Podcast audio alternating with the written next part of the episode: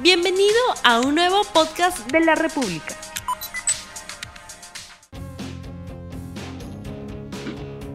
Amigas, amigos, muy buenos días. Bienvenidos a 3D, el programa de comentario político de la República Televisión. Eh, existe, ¿Existe vida después de los 65 años hoy en el Perú? Pues en algunos lugares sí y en otros lugares no, ¿no es cierto? Y esto está eh, causando reacciones de protesta, polémica ciertamente, y, una sensación de que el, el, veto a la gente mayor de 65 años es algo que va a ser muy difícil de sostener. Eh, lo que vuelve al tema complejo interesante también es esta estructura contradictoria. Eh, la gente mayor está impedida de entrar a locales y de circular en ciertas circunstancias eh, para defenderla, digamos, porque es la más vulnerable, la que más eh, fácilmente se puede contagiar. Al mismo tiempo, algunos de estos casos de, impedimento pueden ser vistos efectivamente como una discriminación y el retiro de un derecho ciudadano. Eh, cada cual ve esto un poco como le va, porque hay gente mayor perfectamente capacitada para circular y otra que eh, más le valdría seguir quedándose en su casa para proteger su vida y, la de los demás.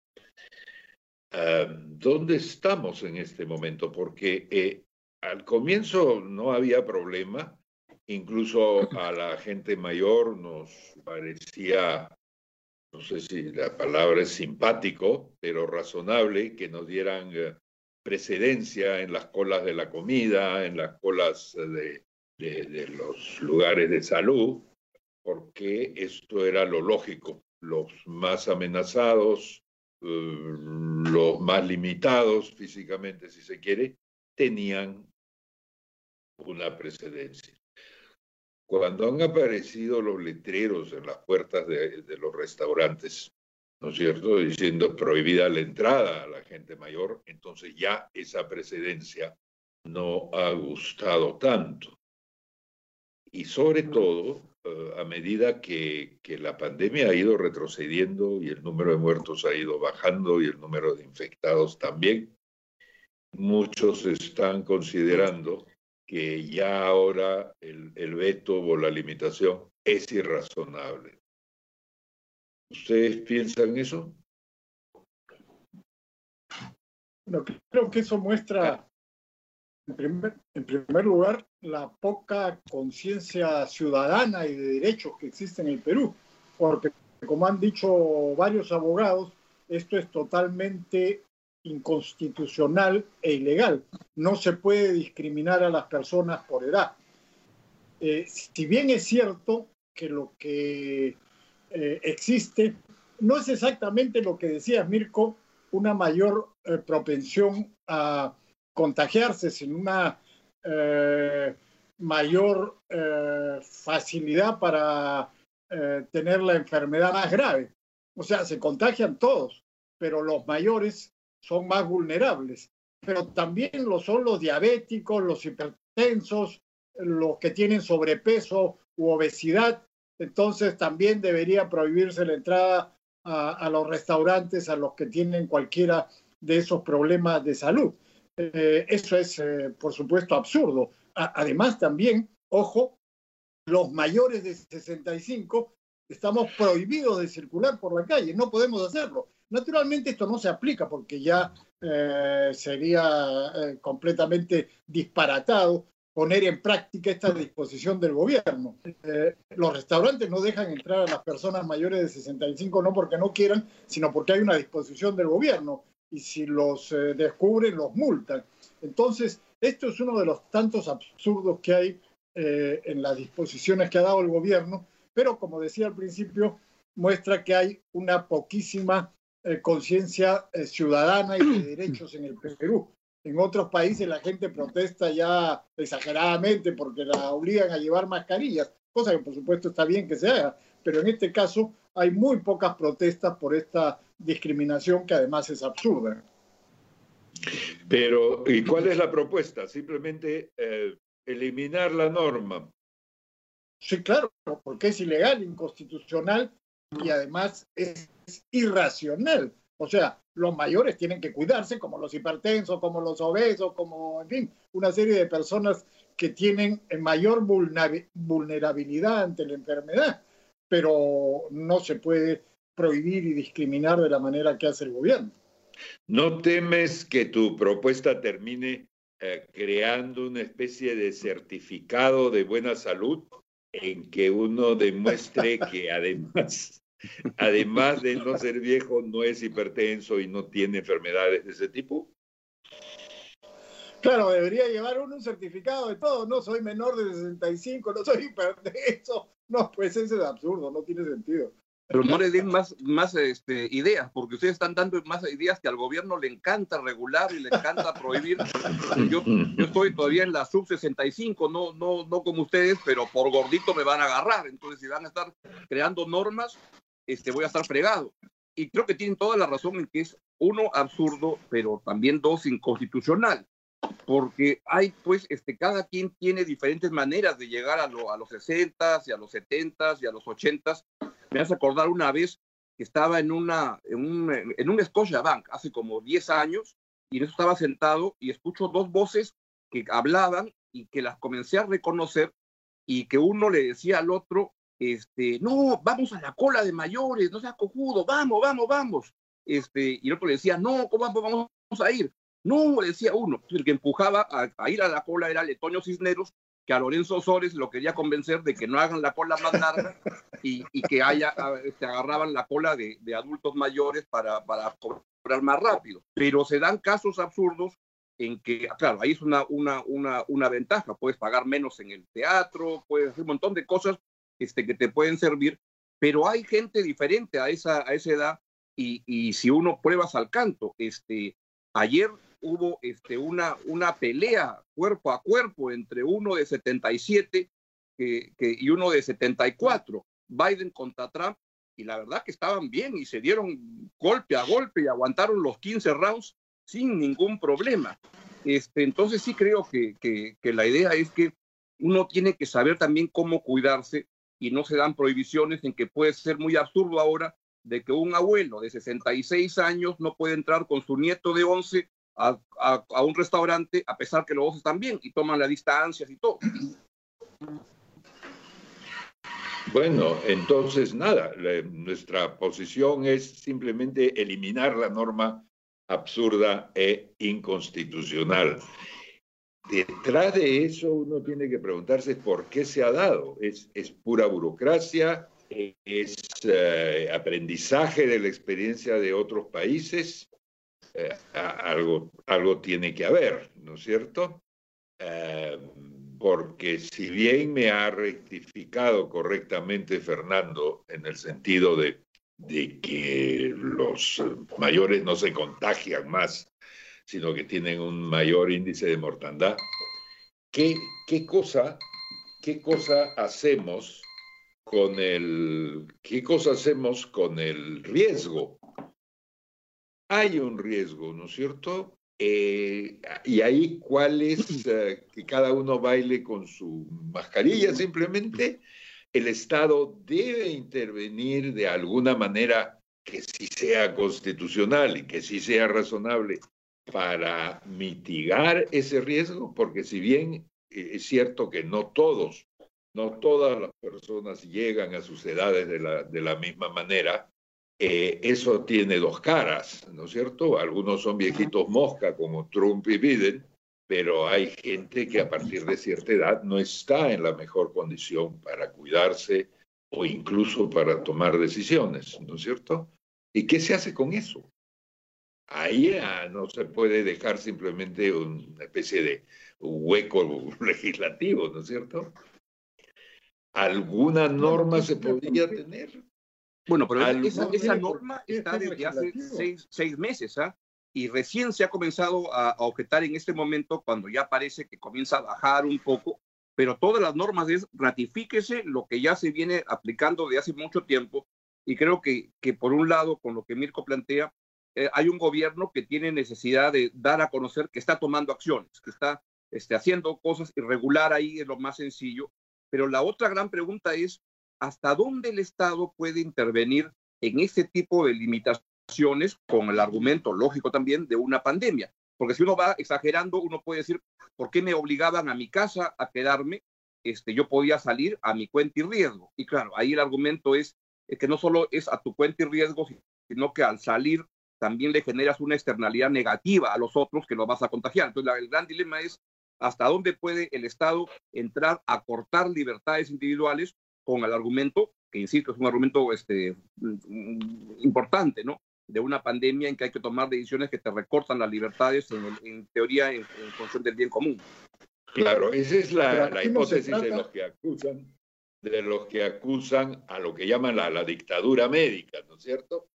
Pero ¿no es acaso el, el, papel del Estado imponer una suerte de dictadura en medio de una emergencia? No, claro que no, porque eh, lo que dice Augusto, o sea, si uno se convierte en un peligro para los demás, bueno, entonces en ese sentido se justifican ciertas medidas que se han tomado, cuarentena en un determinado momento, etcétera. Pero en este caso no es que los mayores sean un peligro para los demás. En todo caso, están expuestos a mayores peligros que los demás, pero no representan un peligro para los demás. Entonces aquí no se justifica, no, hay, no existe ese argumento que justifique esa decisión. Ahora, la otra cosa que dices, Augusto, ¿por qué ahora eh, ya la gente se empieza a dar cuenta de esto? Porque simplemente ahora se han abierto los restaurantes, por ejemplo. Entonces, uno, antes no había restaurantes, ahora se abren los restaurantes y uno se encuentra con un cartel que dice, usted no puede ingresar acá porque tiene más de 65 años. Entonces, por eso ya se están haciendo, eh, ya se está eh, cobrando conciencia de esta limitación. El otro asunto es que en los países desarrollados es al revés. Justo hoy día, hace algunos minutos hablaba con un pariente que vive en Europa y que acaba de cumplir 65 años y estaba feliz. Decía, ahora yo tengo una serie de ventajas y beneficios, no pago o pago muy poco cuando entro a un museo, eh, las vacunas me las ponen gratis, es decir, ahí los mayores de 65 tienen una serie de ventajas que acá no tenemos y por supuesto no tienen restricciones tan absurdas como esta de no poder entrar a, a un restaurante o no poder salir a la calle, ¿no? Yo, yo quisiera volver al tema de peligro para uno, peligro para los demás. La gente mayor que tiene, eh, que tiene mayor, mayor riesgo de, mortandad, eh, también probablemente tiene mayor riesgo de eh, utilizar el aparato del Estado que se usa para combatir. Salas UCI, ¿no es cierto?, todos los recursos del Estado y del MINSA para ellos. Entonces, eh, es muy probable que la cuota de, la cuota de, de gasto para alguien que entra a estos hospitales, en el caso de la gente mayor, también es, al igual que los menores, algo que todos los demás tenemos que sufragar, ¿no es cierto? Entonces, no es tan así, no es tan así. Por eso yo comencé planteando el tema es realmente complejo, ¿no es cierto? Y yo no sé si argumentos como los que estamos dando aquí, sobre todo en contra de este, de este veto a la gente mayor, eh, logren convencer a los epidemiólogos. Y lo otro que se me, se me presenta ahora que nos escucho a los tres es ¿por qué no hay mejores explicaciones de por qué se dio la norma? ¿No es cierto? Eh, sobre todo porque no, no puede ser una explicación de talla única. Como dijo Augusto, una cosa era la norma, ¿no es cierto?, en abril o en la crecida de junio, otra cosa es la norma ahora, ¿no? Yo creo que falta eso, explicaciones, por ejemplo, esta idea de que los domingos podías salir a caminar, pero no con tu carro, ¿y por qué? ¿Cuál es la argumentación de eso? Y ahí el gobierno ha debido tener más capacidad de explicar por qué pone algún tipo de, restricciones como estas. Yo he escuchado, puede ser más exacto. ¿ah? Yo he escuchado una explicación de lo de los carros que no me convence mucho, pero es una explicación diciendo que el carro particular es el instrumento con el cual que la gente usa para reunirse y participar en reuniones prohibidas los domingos.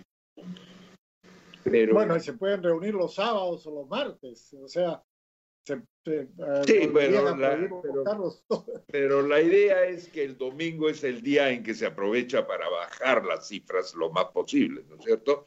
Porque el resto de la semana está ese otro ese otro problema que es la economía que debe ser mantenida pues a, toda costa, ¿no? Entonces no hay manera de evitarlo y es absurdo eh, prohibir los domingos. Entonces, si tú quieres tener una reunión, te movilizas en un micro eh, y ahí tienes muchísima más posibilidades de contagiarte que si vas en un automóvil. Entonces, es absurdo, es contradictorio, no tiene sentido. Además, no está demostrado que en una reunión familiar de cuatro o cinco personas haya más posibilidades de contagio que en una cola que tienes de lunes a sábado en, un banco o en una, eh, una, parada de buses o al, ir bueno, público. O sea, no los, números, los números nos dan una estadística, ¿no es cierto? Ahora, es importante notar que hay un movimiento en contra de las medidas estas y de la discriminación o el veto, como se llame, a los mayores, que ya comenzó, ¿no es cierto? Yo he visto un documento promovido por Virginia Vargas, por ejemplo, que, que llama a firmar y a participar de un documento para ejercer efectiva presión.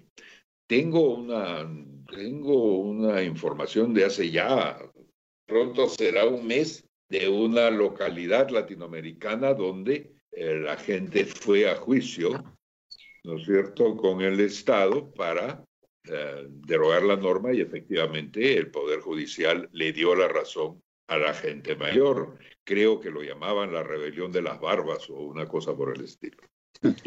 Aquí todavía Yo ya firmé un documento. ¿Mm? No sé si ustedes, pero yo ya firmé no, yo no. He tratado de mantener una posición equidistante para poder opinar de una manera más amplia. ¿No es cierto? ¿De quién debe ser la, la, decisión ya en este momento? ¿De las personas sabiéndose cómo están o del gobierno de, de, de, prohibir? Yo no tengo una respuesta muy, muy clara, pero sí es cierto que, que uno llega a las edades más avanzadas de diferente manera. Por ejemplo, yo vengo de hace ya buen tiempo estafando a los teatros de Lima, este, diciéndoles que soy adulto mayor para pagar menos. Pero no es para pagar menos, es con la ilusión que la boletera me diga, oiga, señor, usted no tiene 60 años, lo cual nunca me lo han dicho, lo cual debe ser reflejo de que, de que no estoy en buen estado este, y, que creen que tengo los más de, de 60 años. Pero yo me siento bien, ¿puedo ir o no? ¿O está bien que me prohíban ir? ¿Por qué incluso alguien de 40 años no lo dejan ir ya al cine que cada quien tome su decisión si va al cine y el cine dice, bueno, se sientan cada tres sitios o algo? ¿Dónde están los límites entre lo que el Estado puede poner y lo que la gente puede hacer? Yo, estoy, no, no tengo una respuesta clara, la verdad. Yo no la tengo tampoco, pero un aspecto de la cosa sí me parece claro, que no puede haber en un tema como la pandemia eh, aspectos en los que el Estado puede decidir y aspectos en los que el Estado no puede decidir. Me refiero a, a los temas de la vida pública, ¿no es cierto? Si decide en una cosa, pues tiene que decidir en otras cosas. No es, es un tema de eh, tratar de presionar al Estado en la buena dirección, pero de ninguna manera puede ser un tema de simplemente hacer lo que uno quiere.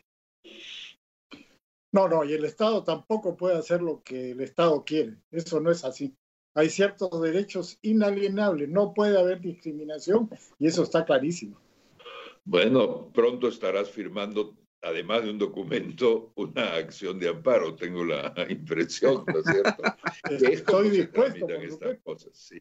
Bueno, hemos llegado al final de nuestro programa. Eh, les agradecemos mucho su, su, participación y habernos seguido.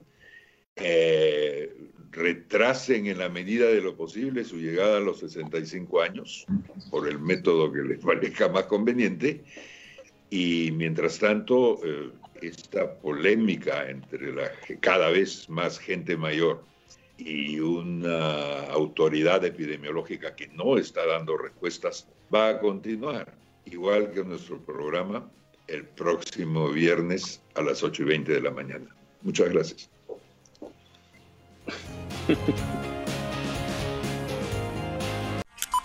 No olvides suscribirte para que sigas escuchando más episodios de este podcast.